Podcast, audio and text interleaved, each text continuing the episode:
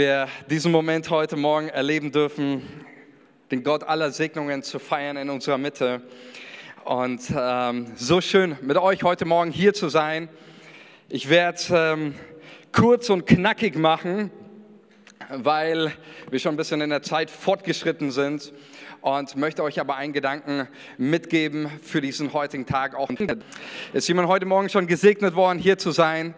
Ähm, ich auf jeden Fall, so viele. Und ich glaube, dass es so, so gut ist. Deswegen schön, dass du da bist.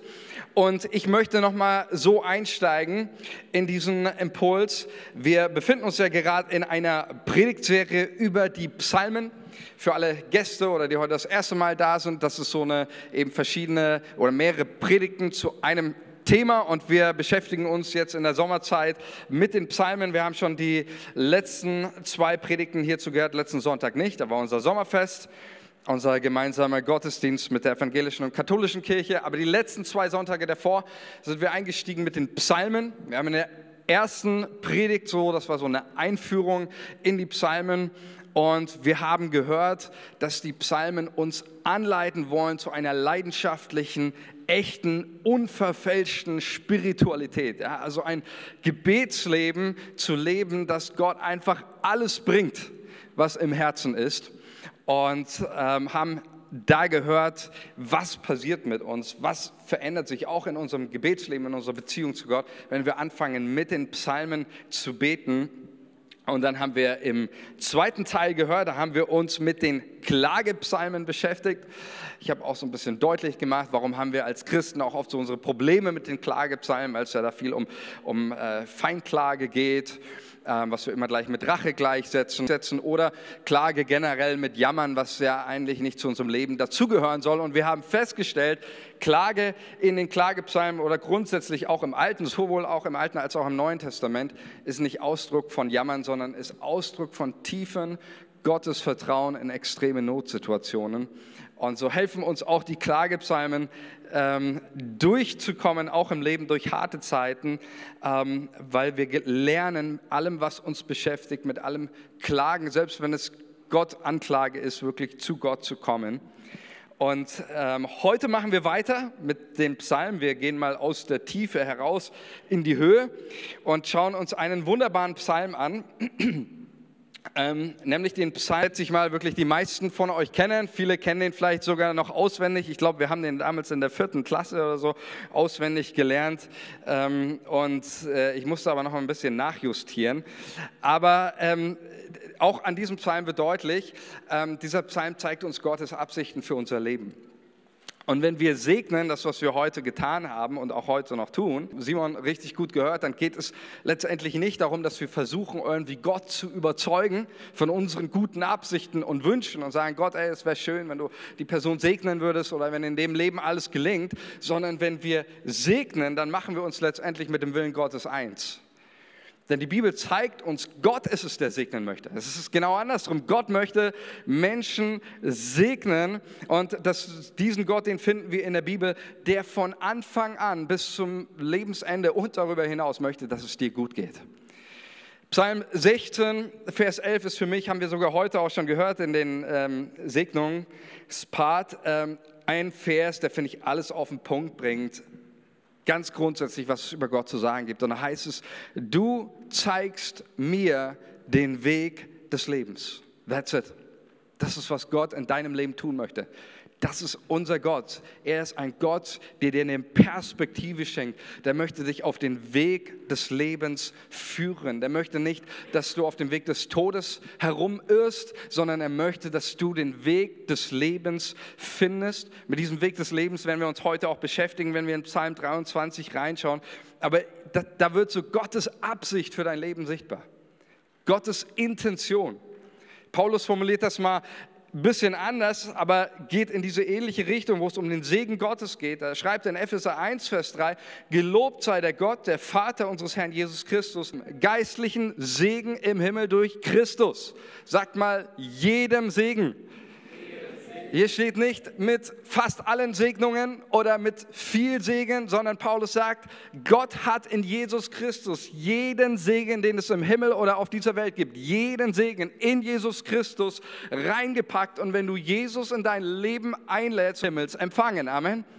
Das ist das, was Gott für uns möchte, was er für dein Leben möchte. Ein Gott, der unser Leben segnen möchte. Und in seiner Autorität und in diesem Willen segnen wir Kinder, segnen wir Erwachsene, segnen wir jung und alt.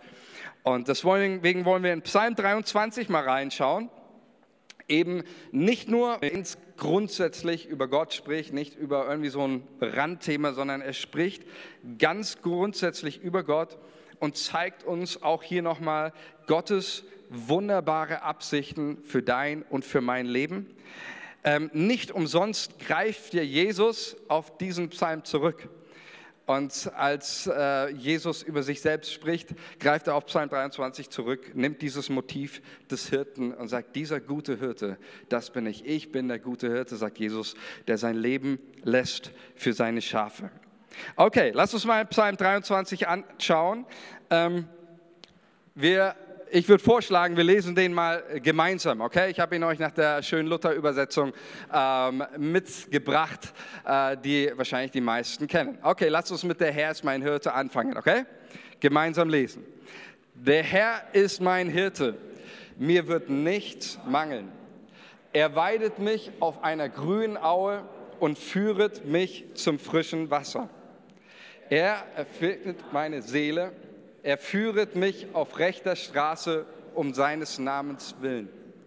Und ob ich schon wanderte im finsteren Tal, fürchte ich kein Unglück, denn du bist bei mir. Dein Stecken und Stab trösten mich. Du bereitest vor mir einen Tisch im Angesicht meiner Feinde. Du salbest mein Haupt mit Öl und Schatten, und ich werde bleiben im Hause des Herrn immer da. Herrlich, oder? Was für ein Zuspruch aus dem Wort Gottes für unser Leben. Psalm 23 ist ja kein so ein typischer Psalm und weiß nicht, wie es dir geht, ob du das überhaupt als Gebet einstufen würdest. Der Hebräer sagt auf jeden Fall, ja, das ist Gebet, weil hier finden wir keine Gottesanrede, wie oft andere Psalmen beginnen mit irgendwie einer Anrede, Herr oder sonst was, sondern dieser Psalm, wir werden uns in einer anderen Predigt damit beschäftigen, ist ein Bekenntnis. Ja, es geht, manchmal haben wir, wie gesagt, diesen ähm, auch in den Psalmen einen Monolog, wo der Beter betet, aber Gott antwortet nicht. Dann haben wir auch einen Dialog auch manches Mal dann, wo sich in dem Gebet Gott einschaltet und antwortet. Aber das ist weder ein Monolog noch ein Dialog, sondern das ist ein Bekenntnis. Ja, das ist nicht etwas, was ähm, jetzt irgendwie zu Gott in erster, natürlich wird das auch zu Gott gebetet, aber es ist ein Bekenntnis im Sinne, das hält David sich seiner Seele, seinem Herzen, seinem eigenen Gedächtnis vor. Und es beginnt mit diesem Satz, der Herr ist mein Hirte, mir wird nichts mangeln. Ich weiß nicht, wie es dir geht mit so einem Satz. Mal ganz ehrlich, wer hat in seinem Leben schon mal Mangel erlebt irgendwie? Ja, ich glaube, da äh, können wir uns alle irgendwo einreihen. Und ähm, vielleicht denkst du dir auch, hä, wie, wie, passt das überhaupt mit dem Rest der Psalmen zusammen und auch mit der Bibel? Und auch Paulus spricht über Mangelerfahrungen und David natürlich in den Psalmen spricht sehr viel. Und ich, ich ähm, ich muss uns da mal äh, zahnärztlich gesprochen einen Zahn ziehen heute Morgen. Ich habe mal auch ein bisschen gegoogelt oder vielleicht warst du auch schon mal in einer christlichen Bücherhandlung äh, und hast irgendwelche Postkarten gesehen mit der Herr ist mein Hirte, mir wird nichts mangeln. Dann hast du da ganz oft irgendwie so eine schöne grüne Weide und der Hirte und das schaut irgendwie romantisch aus und die Schäfchen auf der Blümchenwiese, oder? So, das ist so diese typische Idylle. Ah, Schaf sein, der Vater als Hirte. Ähm, aber dieser Psalm 23 hat mal gar nichts mit Idylle zu tun. Und da müssen wir ein bisschen mal ein paar tausend Jahre zurückgehen, denn Hirte sein in der damaligen Zeit ähm, hat nichts zu tun und auch nicht Schaf sein mit Hirte und Schaf sein zur heutigen Zeit. Ja? Also bei uns in Altenfurt, Mohrenbrunner Feld, da siehst du ab und zu Hirten mit seinen Schafen. Ja? Aber ich sag euch mal, ich gebe euch einen Text, der uns mal ein bisschen hineinführt in die Situation, Situation und die Realität eines Hirten und eines Schafes. Und die finden wir in 1. Mose 31, Vers 38, als Jakob seinem Schwiegervater Laban ähm, ihm etwas äh, sehr, wie soll ich sagen, ähm, auf jeden Fall sehr, sehr vorhält, ähm, seine Ungerechtigkeit, die er bei ihm erlebt hat. Und er beschreibt da eben, äh, Jakob, wie er auch die anderen Glaubensväter waren ja alles Hirten. Und da beschreibt eben hier ähm, ähm, sein Deine Schafe und Ziegen haben keine Fehlgeburt gehabt. Die Widder deiner Herde habe ich nie gegessen. Was die wilden Tiere zerrissen, brachte ich dir nicht. Ich musste es ersetzen. Du fordertest es von meiner Hand, es mochte mir des Tages oder des Nachts gestohlen sein. Des Tages kam ich um vor Hitze und des Nachts vor Frost, und kein Schlaf kam in meine Augen. So habe ich diese 20 Jahre in deinem Hause gedient, 14 um deine Töchter und 6 um deine Herde, und du hast mir meinen Lohn zehnmal verändert. Wenn nicht der Gott meines Vaters, der Gott Abrahams und der Schrecken Isaaks auf meiner Seite gewesen wäre, du hättest mich leer ziehen lassen. Aber Gott hat mein Elend und meine Mühe angesehen und hat dieses Nachtsrechtes Urteil über mich gesprochen. Also ich habe euch mal in der nächsten äh, Folie, habe ich euch das mal ein bisschen rausgestrichen hier, was eigentlich so Leben eines, eines Hirten und Schafes bedeutet. Ähm, und da sehen wir sehr wohl ja, ähm, die, die unterschiedlichen Gefahren, wilde Tiere, Diebe, die kamen. Auch Jesus, wenn er über das Schaf spricht, greift übrigens darauf zurück. Ähm, die, die äußeren Umstände, Hitze, Frost, kein Schlaf in den Augen, hört sich nicht so romantisch an, oder? Diesen Psalm hat nichts mit Idylle oder Blümchenwiese zu tun, sondern mit der harten Realität, die geprägt ist von vielen Entbehrungen, dem Ausgesetztsein aller möglichen Gefahren, wilde Tiere, Diebe, Schluchten, sowie den äußeren Wetterlaunen wie Hitze und Kälte und also alle möglichen Unsicherheiten und Umständen. Und genau das ist der Punkt. Das heißt, die Aussage, der Herr ist mein Hirte, mir wird nichts mangeln. Du kümmerst dich um mich, du siehst mich, du segnest mich, du versorgst mich und ich wünsche dir von Herzen, das ist Segen Gottes, dass du auch das inmitten der Zeit, wo, wo du gerade auch stehst, dass du dieses Vertrauensbekenntnis wieder neu auch für dich buchstabieren kannst. Ähm, vielleicht inmitten auch der Zeit, wo du dich gerade befindest, inmitten von Inflation, äh, Versorgungsengpässen, äh, Krieg nah und fern, äh, allen möglichen Unsicherheiten, dass du für dich neu sagen kannst, deiner Seele vorhalten kannst, auch wenn ich vielleicht manches Mal Defizite oder Verzicht erleiden muss oder gewisse Dinge, der Herr ist mein Hirte, mir wird nichts mangeln. Amen. Egal was noch kommt, egal was auf uns zukommt, das ist mein Vertrauensbekenntnis zu Jesus. Er ist mein Hirte. Mir wird es an nichts fehlen. Warum? Weil ich der allerbeste Versorger bin? Nein, sondern weil ich einen Gott habe, der versprochen hat, sich um mich zu kümmern. Und das ist die, letzte, das ist die wichtige Aussage hier dabei. Der Herr ist mein Hirte, mir wird nichts mangeln. Der Gott aller Segnungen auch wie das hier in dem Psalm vorkommt, du schenkst mir voll ein. Und dann heißt es hier, er weidet mich auf grünen Auen. Und die grünen Auen, da haben wir jetzt tatsächlich so dieses Bild von äh, die grünen Auen und ähm, durchzogen mit den, äh, heißt es frischem Wasser, ja, frisches Wasser ist immer fließendes Wasser, auch frisches Wasser, das ist kalt, das ist gesund. Und hier wird es tatsächlich ein bisschen idyllisch mit den äh, grünen Auen, ja, das Auenland. Denkt da jetzt bitte nicht an Herr der Ringe oder so, ja. Ähm, Auenland, Beutlin kennt ihr, ne? Aber hier ist Psalm 23. Deswegen, da geht es um diese grünen Auen, die durchzogen werden mit diesem frischen Wasser. Es geht letztendlich leben kann wo grüne Auen sind, frisches Wasser. Ja, also das heißt, damit sagt der Psalmist, sagt David hier nichts anderes, Gott versorgt mich mit allem, was ich brauche. Er versorgt mich. Er ist meine Zuflucht, meine Heimat, mein Rückzugsort. Gott ist mein Lebensraum. Und diesen Gedanken, den finden wir immer wieder auch in den Psalmen, zum Beispiel Psalm 16, Vers, ähm, äh, Psalm 16, Vers 20. Ähm, da heißt es, nein, vielleicht können wir die nächste Folie über den Lebensraum. Nächste. Genau, das ist, ähm, der Herr ist mein Los, das steht in den Psalmen, Psalm 16, Vers 5, der Herr ist mein Erbteil und mein Becher. Du sicherst mir mein Los, die Messschnüre sind mir in einer lieblichen Gegend gefallen. Ja, mir wurde ein schönes Erbe zuteil. Ähm, da greift David auf einen Gedanken zurück, den wir bei der Landverteilung kennen. Und zwar, dass den Leviten und auch Aaron und dann später auch den Stamm der Leviten kein Erbteil zugekommen ist, also kein Landbesitz bei der Verteilung des Landes zugekommen ist. Da lesen wir Folgendes in den Büchern Mose, da, da sprach der Herr zu Aaron, dein Stamm wird in Kanaan kein Land erhalten und kein eigenes Gebiet besitzen wie die anderen Israeliten, denn ich selbst bin euer Anteil und euer Erbe. Ja, also mit anderen Worten, und genau diesen Gedanken greift auch David auf in Psalm 16 und auch in Vers 23. Der Lebensraum, die grünen Auen und die, die kalten Bäche, das ist eigentlich Gott selbst. Gott selbst ist der Rückzugsort. Gott selbst ist die Heimat. Gott selbst ist der Lebensraum. Gottes Gegenwart. Und das ist mein, mein Gebet und das ist, wenn wir heute über Segnungen sprechen, die größte Segnung, die ein Mensch und die du in deinem Leben erleben kannst und haben kannst, ist die Gegenwart Gottes in deinem Leben. Amen.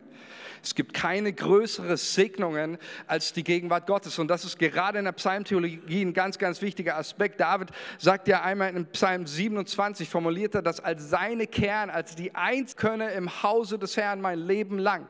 Das ist die, die, diese, diese Sehnsucht der Beter in den Psalmen, ist Gottes Gegenwart, ist seine Nähe, weil die, selbst oder zum Beispiel Asaf, der sagt, und selbst ähm, wenn, ich, wenn ich nur dich habe, dann frage ich nichts nach Himmel oder Erde. Genial, oder? Asaf betet, dass wenn ich nur dich habe, und das betet er, ist doch du Gott meines Herzens Trost, mein Teil, denn Gott nahe zu sein, ist mein Glück, ist mein, mein, ähm, ist mein äh, Lebensglück, ist meine, meine Freude. Ähm, und ich wünsche dir, dass du Gottes Gegenwart immer wieder erlebst, dass du immer wieder erfrischt wirst von Gottes Gegenwart, immer wieder erfrischt wirst von seiner Kraft, von seiner Nähe. Ich weiß nicht, wie es dir geht. Ich habe es heute im Lobpreis, habe ich Gottes Gegenwart erlebt. Ist noch jemand da, der Gottes Gegenwart heute erlebt hat? Es tut gut, es frischt auf, es, es, es baut auf. Gottes Gegenwart ist der größte Segen, den du haben kannst. Und wir werden auch gleich darauf kommen, die Bibel zeigt uns einen Weg, wie ich Gottes Gegenwart, seinen Heiligen Geist empfangen kann. Lebensraum Gottes Gegenwart. Und ich möchte dich, ich möchte dich ermutigen, suche immer wieder seine Nähe. Mach dich eins mit dem Gebet von David und den Psalmbeter immer wieder zu sagen, eines habe ich, das wünsche ich mir, dass ich dir nah sein kann, dass ich deinen Heiligen Geist erlebe, dass ich deine Kraft, die, die Präsenz deiner Gegenwart immer wieder erfahre. Zweiter wichtiger Lebensraum auch für uns im übertragenen Sinne, das, das sind wir, das ist die Kirche. Und wir auch, wenn wir Kinder segnen, dann glauben wir, so wie wir es heute auch schon gehört haben, wir wollen die Kinder mit aufnehmen in diesen Lebensraum der Kirche. Sie ist ein Ort, ähm, wovon, da beten wir, es unser Wunsch, dass Kirche ein Ort ist, wo Kinder aufblühen, wachsen, Jesus kennenlernen und ihm folgen können. Amen. Kirche als wirklich ein, ein Wohnraum, wo Gott zu finden ist. Gott wohnt nicht in irgendwelchen Gebäuden, sondern er wohnt in der Mitte da, wo seine Kirche zusammenkommt und ähm, in dem Namen Jesus und ihn zu feiern. Der letzte Aspekt, auf den ich eingehen möchte, ist, wenn wir Psalm 23 lesen, der ist ja, liest sich ja auch eben, wie gesagt, wie so ein Weg des Lebens. Es geht immer wieder um, er führt mich zum frischen Wasser. Er leitet, er führt mich, das ist auch ein ganz wichtiger Aspekt, ähm, diesen Weg. Und dann heißt es eben, und ob ich schon wanderte im finsteren Tal, so fürchte ich kein Unglück. Ähm, das hebräische Wort auch für finstere Tal, manche übersetzen das auch mit Todestal oder sonst was, ähm, meint einfach diese tiefe, schwarze Finsternis. Und erstmal ist hier eines, eines ganz wichtig, ähm, wenn wir über dieses finstere Tal sprechen, auch was Psalm 23 lehrt, ist eben, das ist auch manchmal, wir haben ja am Anfang gehört, dieser Psalm startet mit, der Herr ist mein Hirte, wird, mir wird nichts mangeln. Aber manches Mal gibt es auch im Leben eines Christen, eines gläubigen Menschen, manches Mal so ein dunkles Tal, wo du durch musst. Das ist ganz, ganz wichtig. Alle, alle keine Ahnung, christlichen Bewegungen oder Strömungen, die dir sagen, wenn du mit Jesus unterwegs bist, ist alles nur Blümchenwiese und alles nur toll und es gibt keine Gefahren in deinem Leben. Das ist eine Lüge des Teufels, Leute. Nur der Teufel möchte, dass du denkst, Nachfolge ist immer einfach und ist immer leicht und Leben bedeutet nie Schwierigkeiten zu haben. Das ist keine Aussage der Heiligen Schrift und keine Aussage des Heiligen Geistes. Die Bibel sagt ganz klar, auch manches Mal, es muss nicht sein, aber manches Mal kann es sein, dass du und ich durch so ein absolut dunkles Tal da sehen wir nichts mehr, da fehlt uns Orientierung. Und ich habe euch mal ein Bild mitgebracht. Ähm, vielleicht ist das so ein ähm, Bild, an das, der, das David gedacht hat. Ähm, das ist nämlich eine Schlucht auf dem Weg von Jericho zu Jerusalem. Und ähm, ich weiß nicht, ob dir bewusst ist, was eine Schlucht bedeutet oder ähm, was das heißt. Wir hatten mal, äh, mein Bruder und ich hatten vor ein paar Jahren übernachtet haben, natürlich nur mit Maasai-Kriegern, äh, weil alleine willst du da nicht in der Wüste übernachten. Ich weiß gar nicht mehr, wie hieß diese Schlucht nochmal? Ja, Bestimmt. Bestimmt, ich kann es nicht aussprechen. Aber äh, genau so war das und die haben uns erklärt, so eine Schlucht war, ähm, ist das so, dass, wie man auch hier sehen kann, zu den, zu den Sommerzeiten sind diese Schluchten ausgetrocknet. Ähm, besser gesagt, zu den Winterzeiten fließt da ein Fluss durch und äh, es regnet oder in den Regenzeiten und es fließt ein Fluss durch und äh, mündet in einen See. In der Sommerzeit haben die Tiere natürlich noch Durst und trinken nicht an dem Fluss, weil dieser Fluss ist ausgetrocknet. Den See gibt es aber noch. Das heißt, die Tiere gehen da durch diese Schlucht hindurch, um zu dem See zu gelangen, um zur Wasserstelle und zu trinken. Das Problem ist aber, also für die Tiere, die da durch müssen. Für die anderen Raubtiere ist das kein Problem. Für die ist das der Segen. Denn andere Tiere wie Löwen und Hyänen und sonst was und Wildhunde, die wissen das ja auch und die lauern da. Und dann nachts geht es da richtig rund. Also da ist dann, äh, äh, ja, fängt die Jagd an.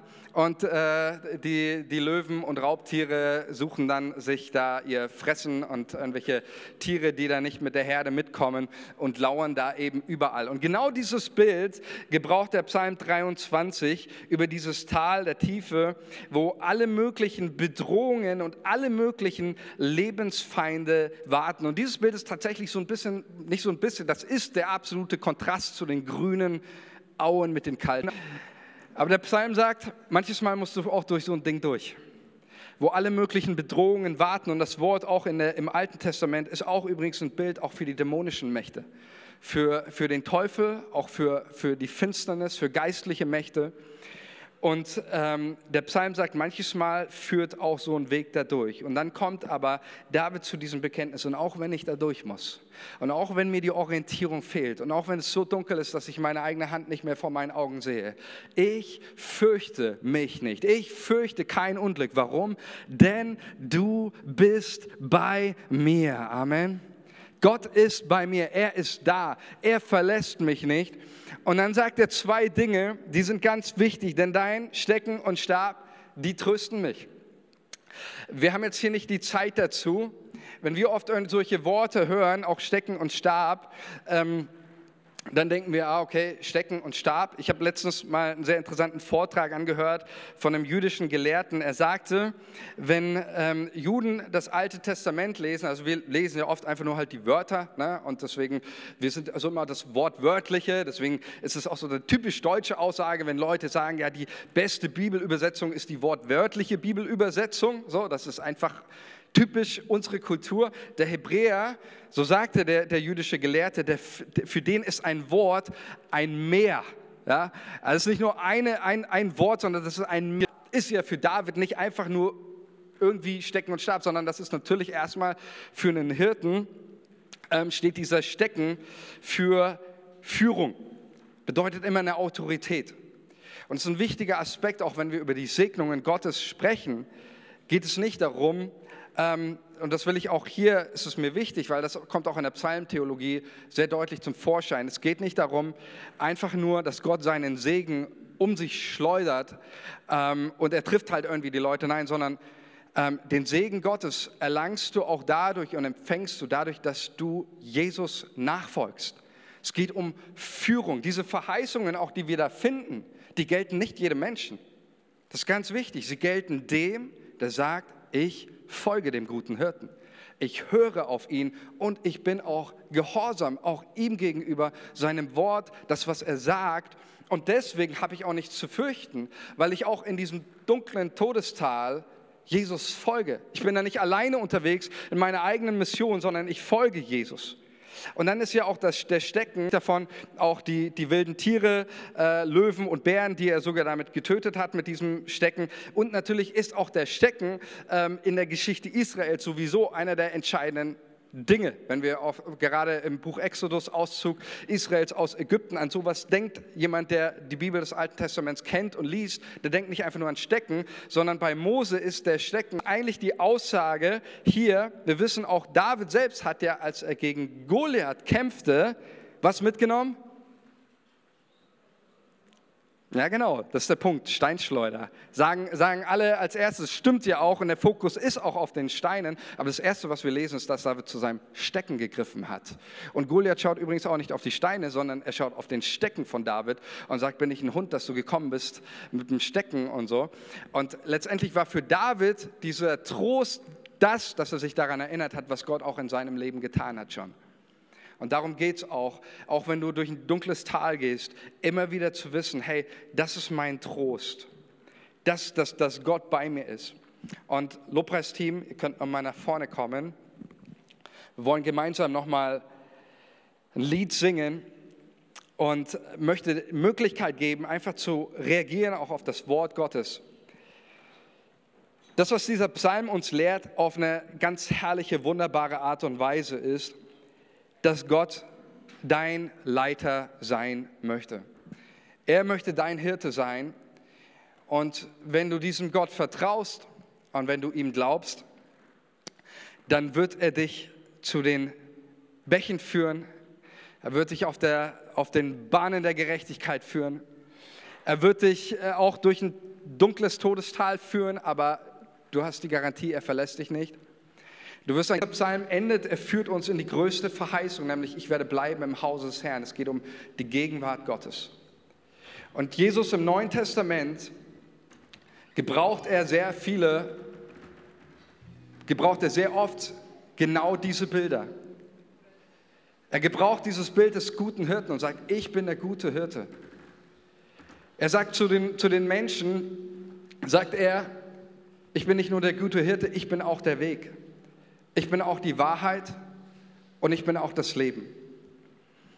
Und ich möchte dich einladen, wenn wir jetzt einfach das letzte Lied singen. Ihr dürft gerne nochmal aufstehen. Lasst uns einfach unsere Augen mal geschlossen halten.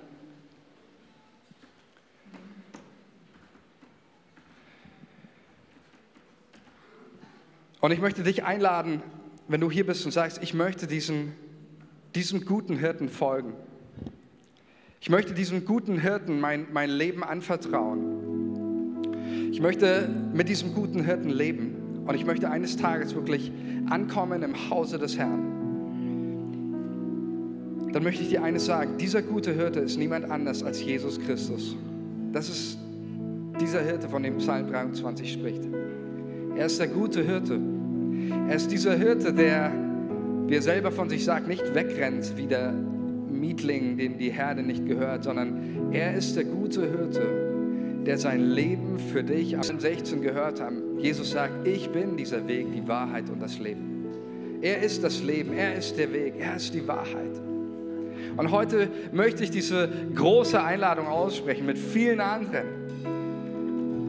Und vor allem sprechen wir diese Einladung an Jesu Stadt, an Gott, Gottes Stadt selber aus. Wir laden dich ein, dein Vertrauen auf Jesus zu setzen. Wir laden dich ein, mit uns gemeinsam diesen so einen Schritt zu machen heute auf diesem Weg des Lebens, weg vom Weg des Todes hin zum Weg des Lebens.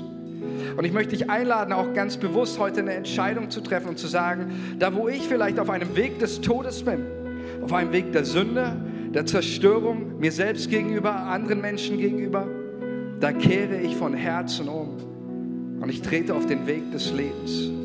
Und ich lade Jesus in mein Leben ein. Und das wollen wir tun im Gebet.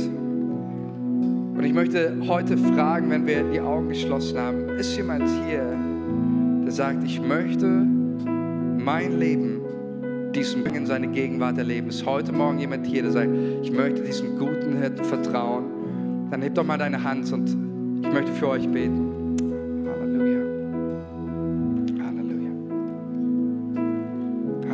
Danke. Danke. Jesus, ich danke dir von ganzem Herzen für jeden, der sich entschieden hat heute Morgen. Ich danke dir für jeden Einzelnen und ich bete, Heiliger Geist, dass du jedem hier segnest mit dem größten Geschenk, was ein Mensch erleben kann, nämlich deine Gegenwart.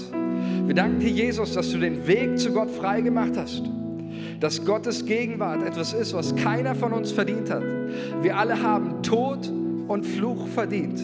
Aber Jesus, du hast Tod und Fluch auf dich genommen, um den Weg zum Vater frei zu machen und dass wir heute Morgen deine Gegenwart empfangen können. So bete ich, Vater, in Jesu Namen, sende deinen Heiligen Geist.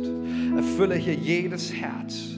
Lass jeden Menschen das Glück deiner Gegenwart, wie Asaf sagt, das Glück, dir nahe zu sein, erleben jeden hier, egal ob er sich auf den grünen Auen gerade befindet oder im dunklen Todestal. Jesus, wir preisen deine Macht. Wir danken dir, Jesus, dass du Tod und Teufel besiegt hast. Wir danken dir, dass wir nichts fürchten müssen, auch keinen Dämon, keine Inflation, keine unsichere Zukunft. Wir dürfen wissen, du bist bei uns. Dein Stecken und Stab sind unser Trost, Jesus. Mir wird nichts mangeln. Du schenkst uns voll ein, auch in Zeiten des Mangels. Jesus, wir preisen deinen heiligen Namen. Komm, lass uns Jesus noch mal einen großen Applaus geben. Gott ist gut. Halleluja.